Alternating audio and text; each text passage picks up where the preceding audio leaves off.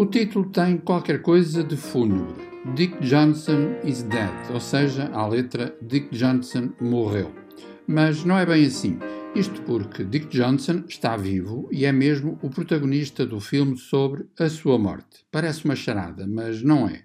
Acontece que Dick Johnson sofre de demência, abandonou a sua profissão, era psiquiatra, e continua a dialogar com a filha, a realizadora de documentários Kirsten Johnson, sobre a alegria da vida e a consciência da morte, de tal modo que se dispõe a encenar em tom paródico a sua própria morte.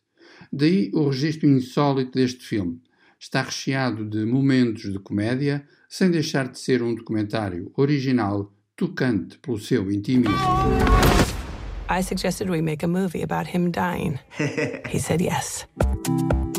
She kills me multiple times. Action! The resurrected dad. Yeah, That's- resurrected dad. Produzido e lançado pela Netflix, Dick Johnson is Dead é realmente um objeto invulgar. Assombrado pela morte, há nele a energia contagiante da simples alegria de viver e partilhar a sua vida.